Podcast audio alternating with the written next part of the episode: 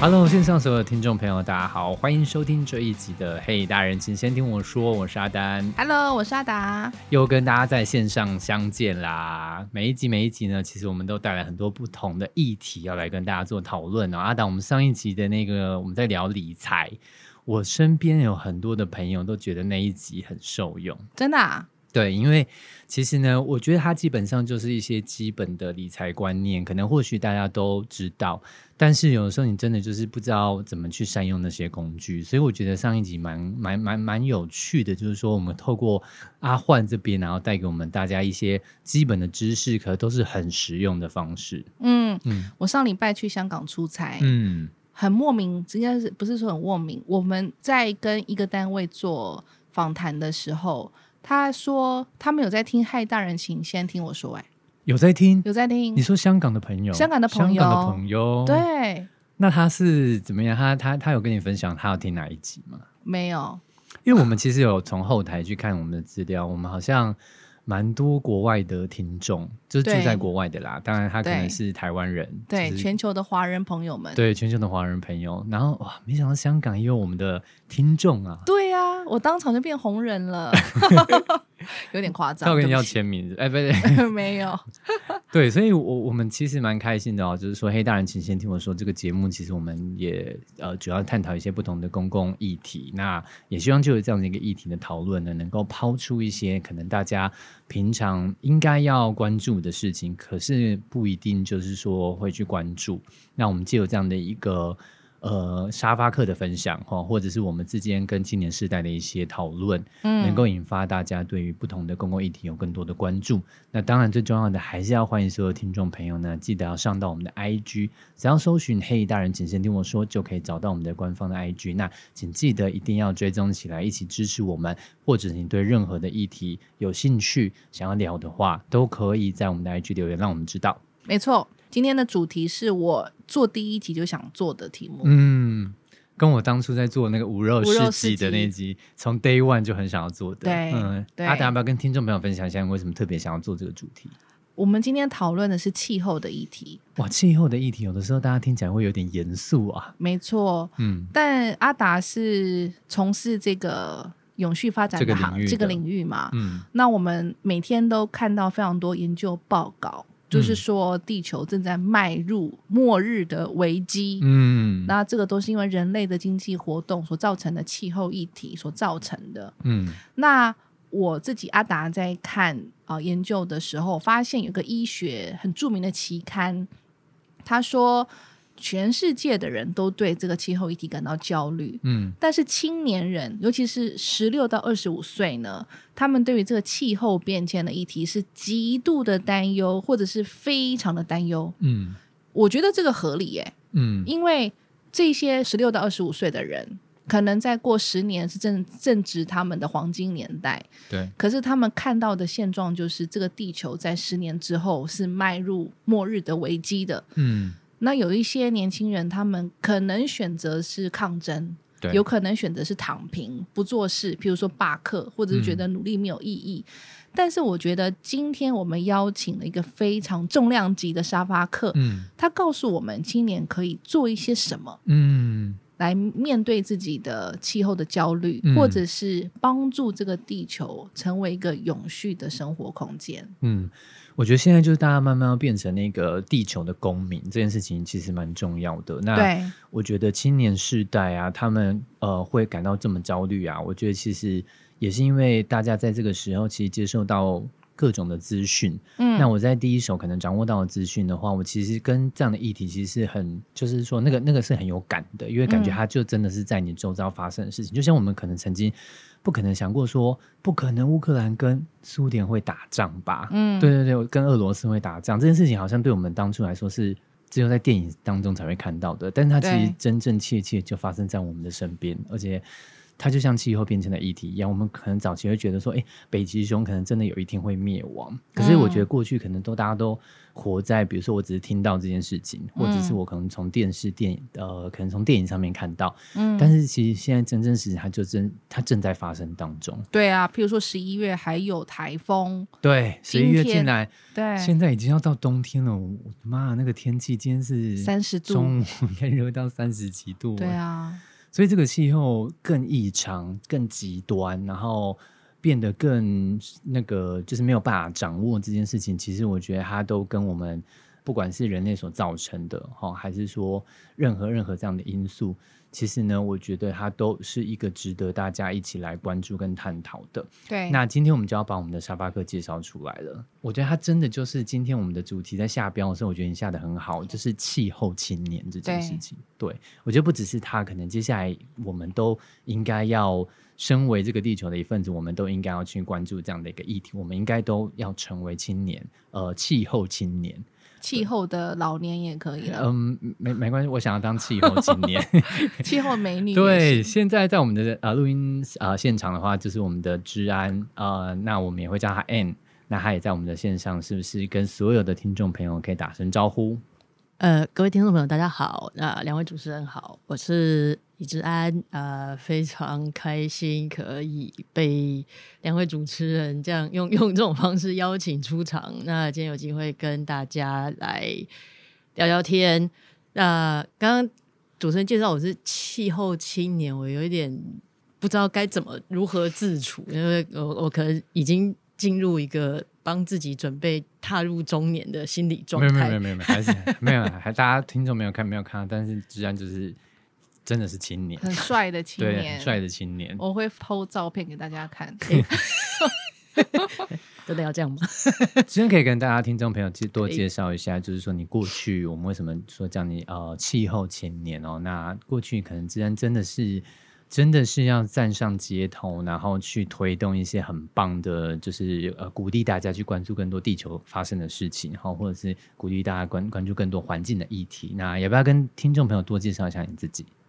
呃，好，我想这跟我的呃工作经历比较相关。那我目前是在离岸风电产业，那是在开发商这边。那我接触过的议题，在这大概六年的时间里面，从我就用一个倒叙法，好了，因为我最后加入离岸风电产业的契机，其实是因为我最后在绿色和平呃工作的议题，它的主题是放在气候变迁跟推动再生能源这样的主题。那在这之前，我其实还有曾经参与过，呃，包括说推动一些。绿色电子产品，像是我们手上用的呃电脑或是手机里面它使用的原物料，那跟它所产生的污染物质的排放，那呃在更早一点的话，就是有关这些化学物质或者工业生产产产生的废弃物。那其实这个跟我自己的呃背景有关系，我我我在大学的时候念的是化学。嗯，那所以一开始加入绿色和平，其实是因为我的第一份工作是在半导体产业做特用化学品的生产制造。嗯，然后我当时的想法是说，哎，我们公司生产的产品，那提供给客户，客户拿去做呃 wafer，然后再拿去制造呃更多的电子产品，但是好像它产生的排放物。是很难被妥善处理的，那可能会造成一些环境的问题，可能会导致呃人或是其他动物的身体上面健康上面的疑虑。嗯，啊，所以当呃有一个契机是说，Greenpeace 开始需要在东亚这边设设立办公室，有一些专案人力上的需求，那我就从第一份工作转到 Greenpeace，那辗转的接触到。再生能源的议题，那跟气候变迁的议题，所以因为对于这个产业比较感兴趣啊，或是也也有一点热忱，那所以也刚好是因缘际会啦，所以有有这个契机加入离岸风电产业，那就到我现在目前的工作这样。所以假设一言以蔽之的话，就是治安在第一份万恶的化学公司看到这个自己公司对于环境的伤害之后，你觉得应该用自己的力量帮环境做一点事情吗？当时二十几岁的我是这样想的，没有错。嗯 那你现在怎么想？我自己的观点是说，这些新的科技或是新的材料，当它一开始被研发出来的时候的利益其实是好的。它可能是要创造更便利的生活，嗯它可能是要解决当下那个时空背景的某些问题。嗯然而，我们可能在嗯、当时候的法规、当时候的呃检验的技术还不足以去规范我们的商业活动产生的衍生出来的环境问题，所以到了今天，我们会需要去面对的是过去从工业革命以来产生的温室气体排放，导致一些气候的变化。那会有一些衍生出来的极端气候现象。那当然，这个也包括所谓的工业经济活动，嗯它排放的不只是温室气体嘛，它还排放了一些其他的呃物质到水或是到空气当中。那我们也必须要去面对生物多样性流失的问题。对，那这些问题其实，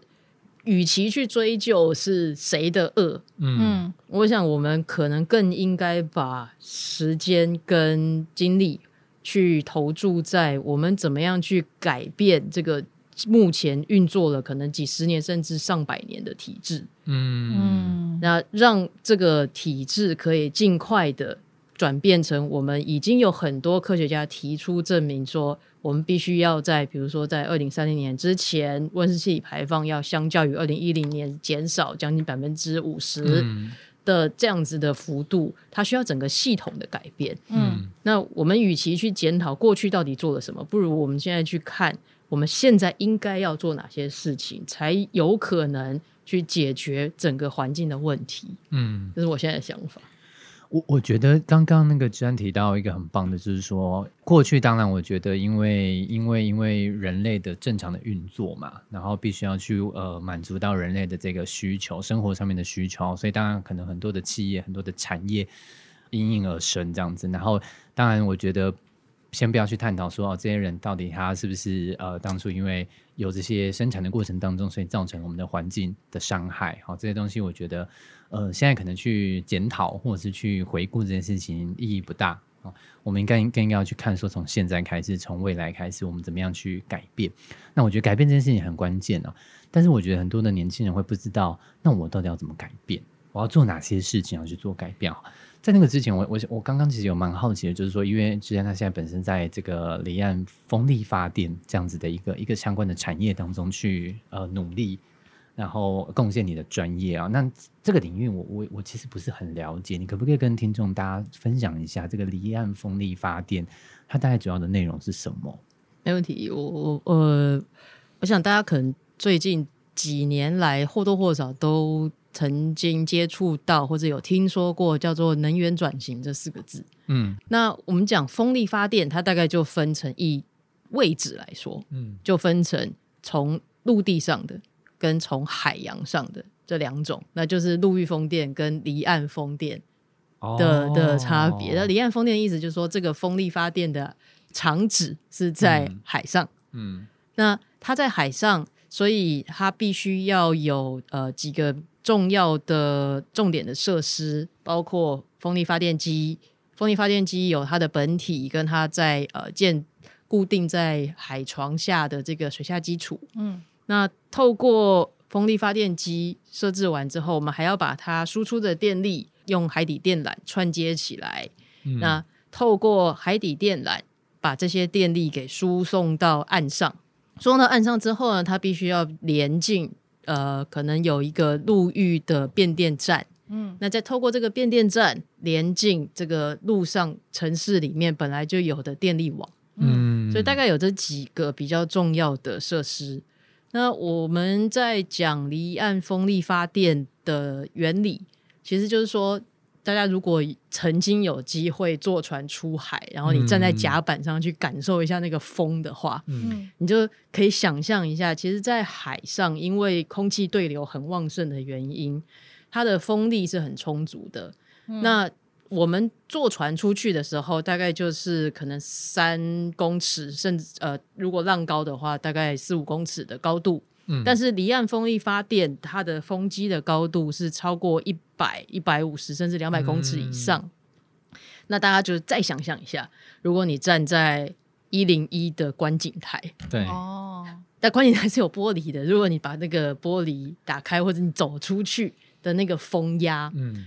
那在海上那个风压又会更强。OK，所以它的风力的呃带动这个风力发电机的扇叶运转，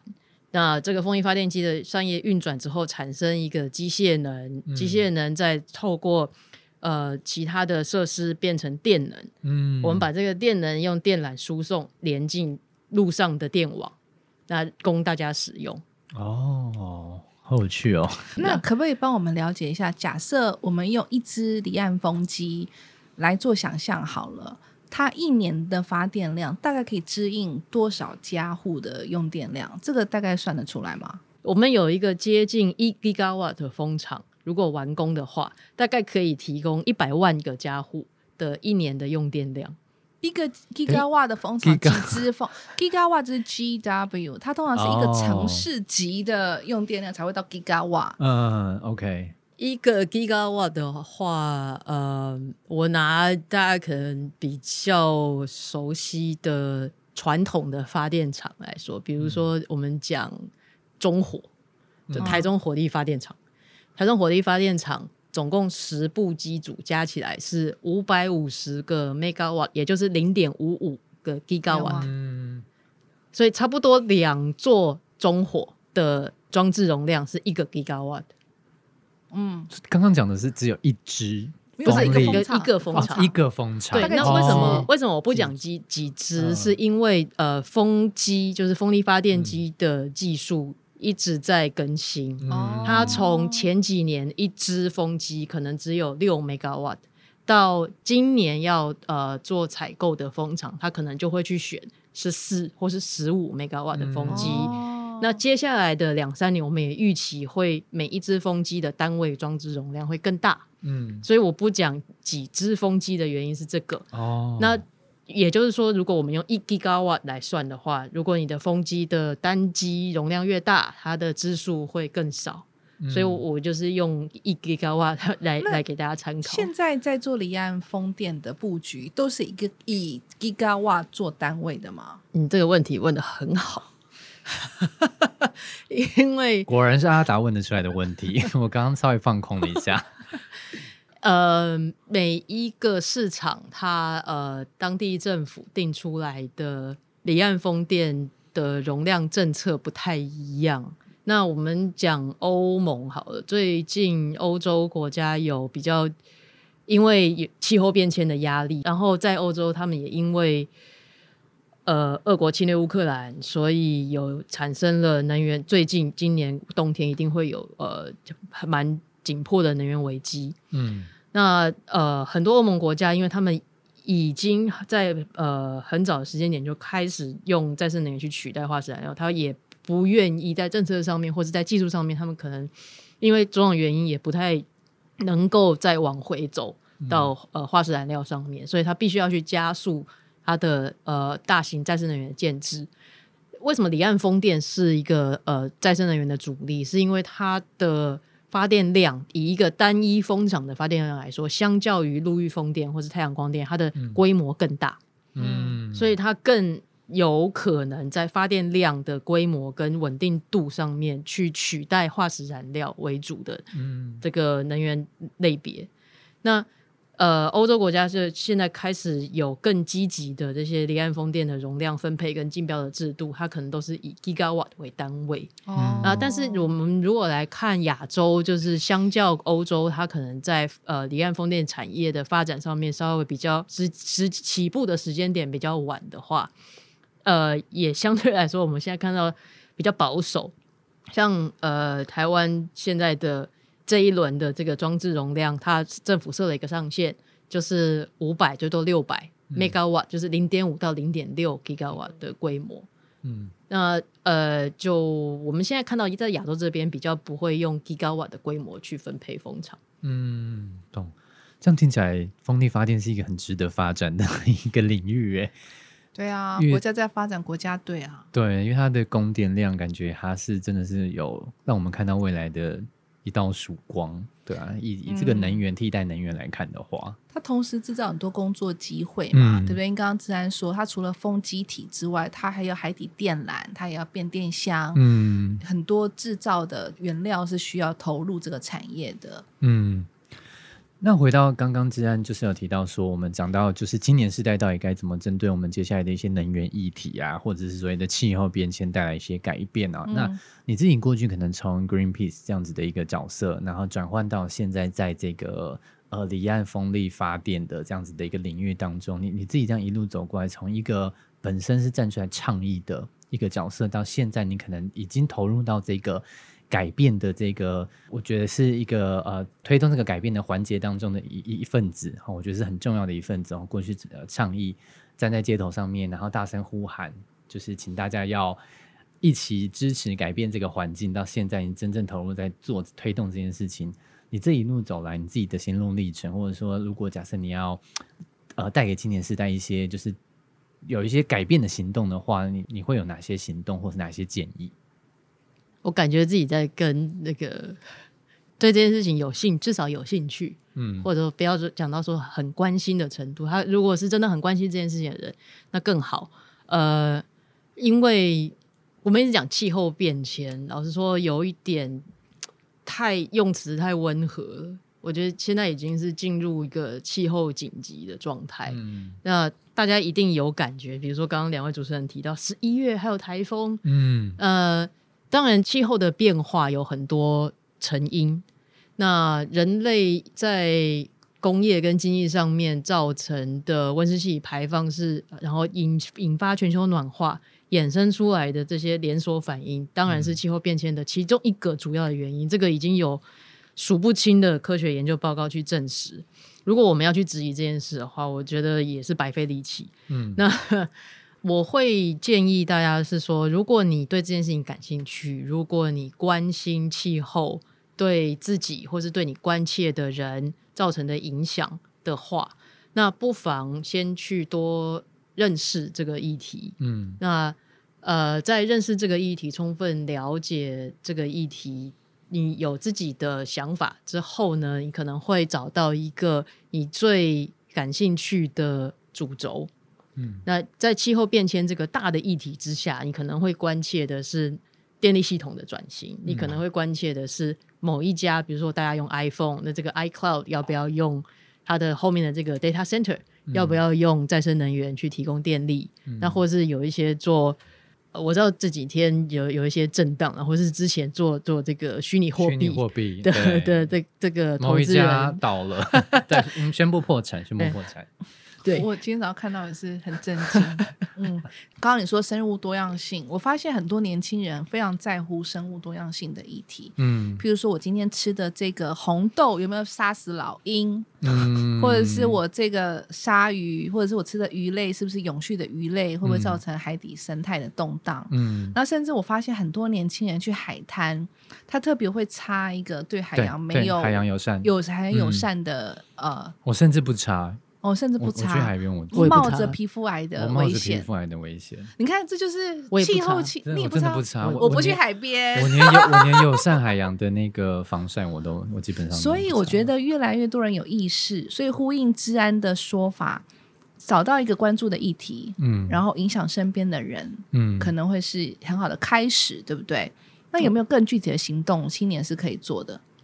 呃，大家可能第一时间想到说，那我是不是不要开冷气？对，哦我是不是开电风扇就好？我是是开电风扇就好热哦。但是呃，如果我们用呃再生能源它的本质去探讨这件事情的话，会认为节电固然是很重要，因为你透过节电，你会去寻求转换效率、功率更高的，对能源效率更高的设备，这个是好事。那接下来我们要说的是，说你的用电模式也可以因应整个电力系统它做出来的调试做一些配合。比如说，我们在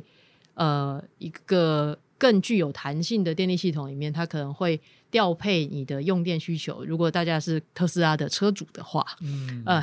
你可能会在离峰时段去呃充电。对，那你可能在尖峰时段，你刚好不用开车，比如说大家。开着车子到了工作的地点，那在每天用电尖峰的中午的时刻，你可能不在路上，那你的那个储电系统就是一个很好的虚拟电厂，它这个时候可以把电放到电网里面去支应，比如说你所在的这个建筑物，它可以拿来使用。那把电放回去电网吗？对，因为一个储就电池，它其实是一个发跟储电的装置嘛。大家有用过行动电源都知道，它可以它可以储电。它也可以把电送出来。对，那你的呃电动车的电池可能就是一个搭配电网、电力调度的一个很好的设备。那呃，当然讲特斯拉，我觉得可能对大家来说会讲说，哦，我又买不起特斯拉。但但是我讲的这是一个比方，就是说我们在未来的电力系统里面。会更需要有用电端跟发电端之间的灵活搭配。那大家可以去思考一下，说好我在什么时候去用电，或者我在什么时候可以去搭配配合这个电网的调度的呃方式。那当然，现在在台湾，你的选择可能很少。嗯，可是，在呃这个电力系统它逐渐的进化之后。我相信会有更多的选择，让大家可以配合。那不是说我只有不要开冷气，就就是一个呃，我唯一可以做的方式。嗯，那当然再更进一步，我觉得你你可以去思考说，透过什么方式，我可以去了解现在政府，或是我工作的公司，或是我购买的品牌，我购买的产品的品牌，它的。能源政策是合理的，那这就是为什么我们刚刚说你可以多关心，因为你在理解这个议题之后，对于政府提出来的减碳、减少温室气体排放，或者是说有效的去增加零碳排能源的政策是不是合理的？你会不会支持它？或者你认为我的政府或者我我支持的我喜欢的企业，它现在？的作为实在是太消极了，嗯，那你也可以透过你自己的力量去监督。那甚至如果说你真的很对于这个产业、对于这个领域非常有热忱的话，刚刚 Linda 有讲到说，呃，离岸风电产业有呃很多创造了很多新的工作机会。我我想，嗯，像。有很多的呃同业有提供奖学金制度啊，有提供很多的实习的机会啊，都是年呃大家呃年轻人朋友可以考虑的的选项。嗯，我觉得刚刚之恩提到，就是说呃，从刚刚那些行动上面哈，我们不管是从自身去多接触这些相关的资讯，多了解。那当然，我觉得之恩待会可以多分享一下，比如说现在目前有哪一些平台。是年轻人好，或者是我们的听众，他们可能可以透过哪些平台去获取这些资讯？嗯，那另外一个部分是说，你可能在呃政府的政策的倡议跟推动上面的话，你可能也可以发挥一个你自己的影响力。如果你觉得哪些东西是好的，但是政府可能比较消极，或是没有太积极在推动，那这个东西它可能对于这个地方未来是好的话，发展上面是好的话，你也可以去做出一些行动，然后来。呃，帮助或者是督促这些政府来推动这样的一个政策，我觉得包含企业也是啊，因为我们我们常来讲，我跟阿达常在讲说，怎么样透过消费力来带来改变，那个其实是消费者或者是身为一个地球公民，对最简单可以做到一件事情。对，尤其是我发现很多企业面临到洗绿的危机，嗯，漂绿漂绿的危机。就是他可能对外宣称说：“哦，我是个永续的品牌。”可是，假设我们真的仔细去看它的能源政策，你会发现，哎，怎么都没有没有再生能源的使用，或者是它完全也没有节电的目标，甚至它对于这个呃用电的什么管理，嗯丝毫没有的话。那各位观众，他就是喜绿的一个品牌。我觉得就像大家常常讲说，我们要懂得媒体试读这件事情，就是我们不能单方面只接受资讯，我们可能要学着怎么去辨识说这个资讯的黑跟白。对，我觉得阿达刚提到也是，很多的企业都大声呼喊这个口号要做这件事情，可是其实你你或许可以从一些蛛丝马迹或者是有迹可循的去看到说这个企业它到底有没有真心要做这个东西。它不是说大家要去抨击它，或者是说要下架它，而是说你可以发挥一定的影响力去督促这样的企业或这样的品牌，它可以开始做些什么了。对，嗯那我帮大家抓重点，就刚刚治安讲了很多产业面或者是能源的问题。治安提到能源为什么那么重要，嗯。是因为能源所造成的碳排嗯。非常的大。嗯。光是在台湾，它可能是排第二嗯。的碳排来源，第一是工业部门嘛，第二就是能源部门，它造造成的碳排是非常大量的，所以只有透过能源的转型，嗯才能够大幅的减低台湾的碳排放量。嗯那能源的转型就是从燃煤、从天然气、从火力转到再生能源发电。嗯那刚刚志安也说过，再生能源发电很大的力量就是很 powerful 的来源，其中就是离岸风电。嗯所以呃，我相信台湾政府在大力推动再生能源，有这个离岸风电的发展，有它的原因啦。嗯那第二就是想象一下，假设台湾的发电是来自于这种再生能源，我们叫它间歇性发电嘛，它是不稳定的，对不对？它有呃全天候发电，也有时候完全不发电，尤其是假设讲太阳能发电了，它只有白天发电，晚上就不发电。嗯所以大家想象，可能台电在晚上的时间，它必须要运转很多备转的机组，嗯才能够供应大家的用电量。嗯那在做这个备转容量的时候，相当程度来说也会产生额外不需要的碳排放量。嗯所以为什么大家去了解这个政府或这个国家的发电的样貌，改变自己用电的习惯，也是可以帮助这个我们所在的地区去降低它的碳排放量。嗯听起来有一点生硬，但是我觉得蛮好做到的，对不对？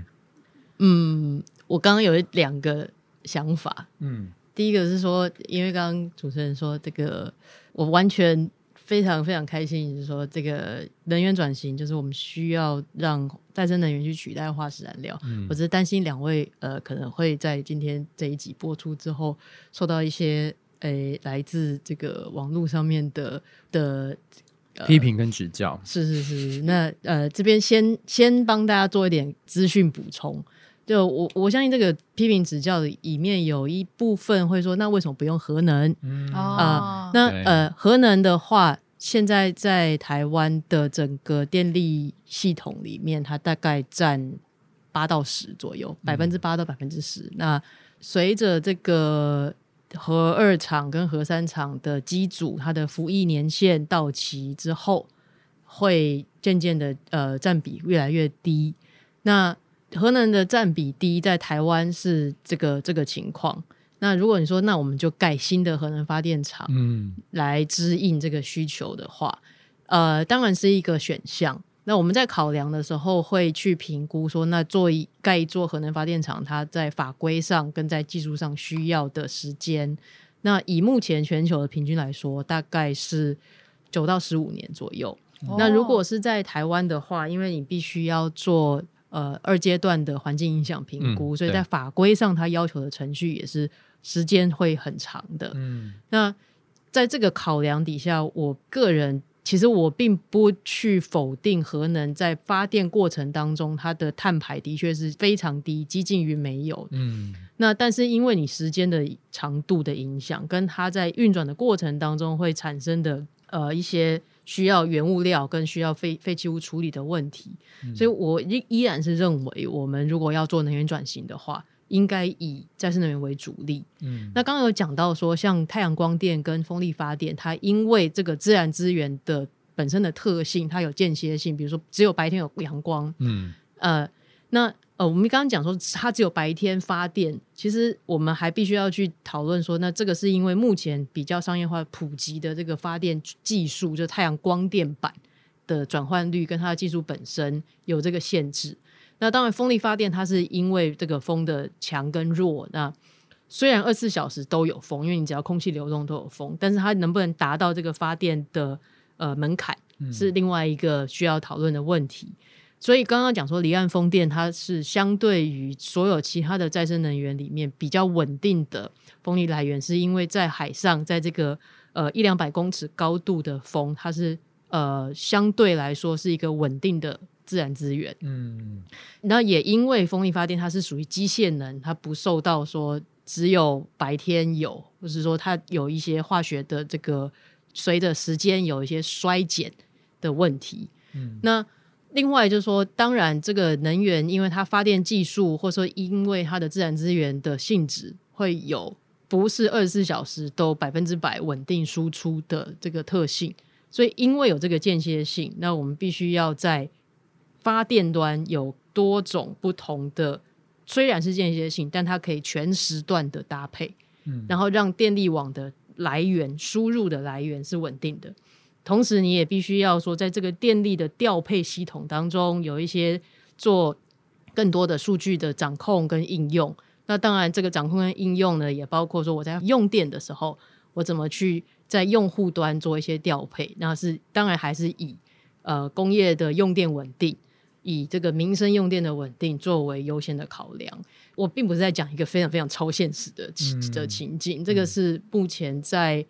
呃各个国家因为再生能源的占比越来越高，所以电力网的弹性也有更多的研究跟应用。那这个也应该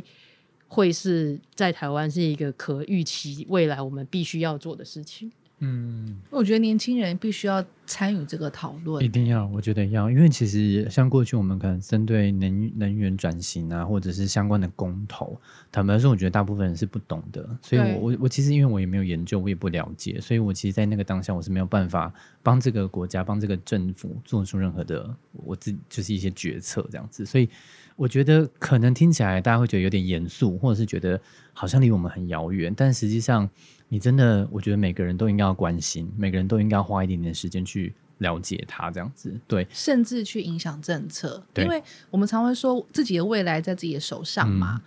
假设你错过了讨论的时机，嗯政策已经做成了。那像刚刚治安说，假设我现在突然觉得，哎，感觉核能是一个很好的选项，嗯我必须要再花八到十15年年，对，才能够有个新的核能的电厂来开始作运转。嗯。所以真的要讨论呐，对年轻人。真的，我觉得刚刚其实有提到一个很重要的关键呢、就是说，呃，不管今天我们其实不要去否定每一种替代能源的方式，然后我觉得不管刚刚讲核能也好，或者是太阳能板也好，或者是风力发电也好，不管它，它一定每个东西都会有它的优缺点在，就是有没有符合现况，有没有符合需求，这是一定会有的。嗯。但我觉得至少你要了解一些，对。然后当你今天有了解了之后，呃，可能政府在提出一些政策跟方案的时候，你你你可以懂得思考这件事情，对它它到底对于我们，像现在我我觉得大家一定也是很忧虑，就是说，呃，会缺电这件事情，就一一般照我们正常在供电的状况，其实。像今年其实也发生了几次，就是区域性的断电、对区域性区域性的停电，对这个东西其实真的会会影响大家的生活非常非常多，所以我觉得可以可以去思考，然后去影响政策。就像刚刚阿达讲的，我觉得这件事情蛮重要的。有没有什么管道我们可以获得嗯正确或者是不偏颇的资讯啊？收听嗨大人，请听我说。Yeah，对，这个 今天这一集就是很重要了。嘿，大人请先听我说，站在一个蛮中立的立场哦。不过除了这个之外的话，我们对最后看治安可不可以带给我们的听众一些其他的平台，或者是说，哎，你从怎么样的一个管道跟资讯可以获取这些相关的资料？如果是随手可得的话，我还是推荐 Podcast，因为 OK 以我想大家现在呃智慧型手机可能每个人手上都至少有一只，嗯那呃你可以上网的话时候，对，你可以选择听收听 Podcast。那我我自己比较常听的节目的话是都是以英文为主。那如果说大家会觉得听英文有一点累，那你想听中文的话，我也推荐台达基金会有做这个气候低碳部落格，它有、嗯它有它有 Podcast 的节目它有上传的。那趁今天刚好录音的时间是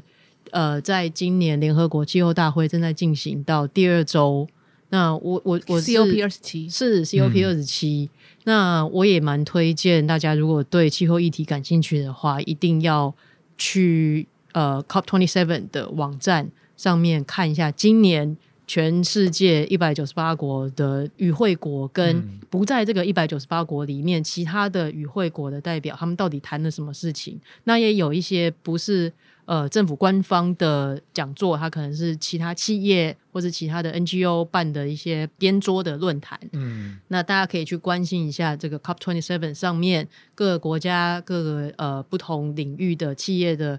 呃，他们到底有促成了哪些新的协议，或是有哪些行动的方案，跟对你来说是有兴趣的，或是你认为它呃切身相关。那可以，也可以从这个地方开始。嗯，好，谢谢志安今天要带给我们这么专业的一个分享啊，然后也带我们真正从他过去的工作经验，哈，一直到他现在在推动在这个离岸发电的这个领域当中，带给大家一些新的，我觉得是一些。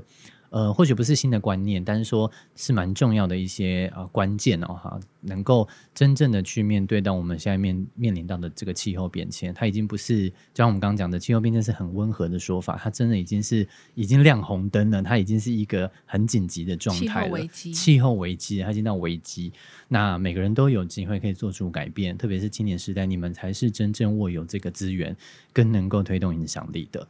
那非常谢谢治安今天在我们节目当中带来的很精彩的分享哦，我们也真的很很开心可以邀请到他，真的好专业哦。后续如果有这个更多的资讯的话，当然欢迎大家上到我们的那个黑大人，请先听我说的 IG，那可以留言给我们，也让我们知道你对于气候变迁的想法哈，或者是刚刚我们所提到的东西，如果你有一些不同的观点，你也可以让我们知道。好，能源政策的问题不要占我们，请占那个行政院，好不好？对我们只是一个平台，想要分享一些观念给到大家哈，大家可以冷静一点，冷静一点。好，可是我觉得年轻人要负责任，就是说对自己的人生负责任的话，嗯，就是去监监督政府有没有对他们的气候目标负责任。没错，没错，没错，这个是。呃，或许是能够推动改变的最大的力量。对对，也是每个人从自身就可以开始做起的。好，好，那再次谢谢志安今天来到我们的节目。谢谢志安。对，那我们也就在这边跟大家说拜拜喽，大家拜拜，拜拜，拜拜。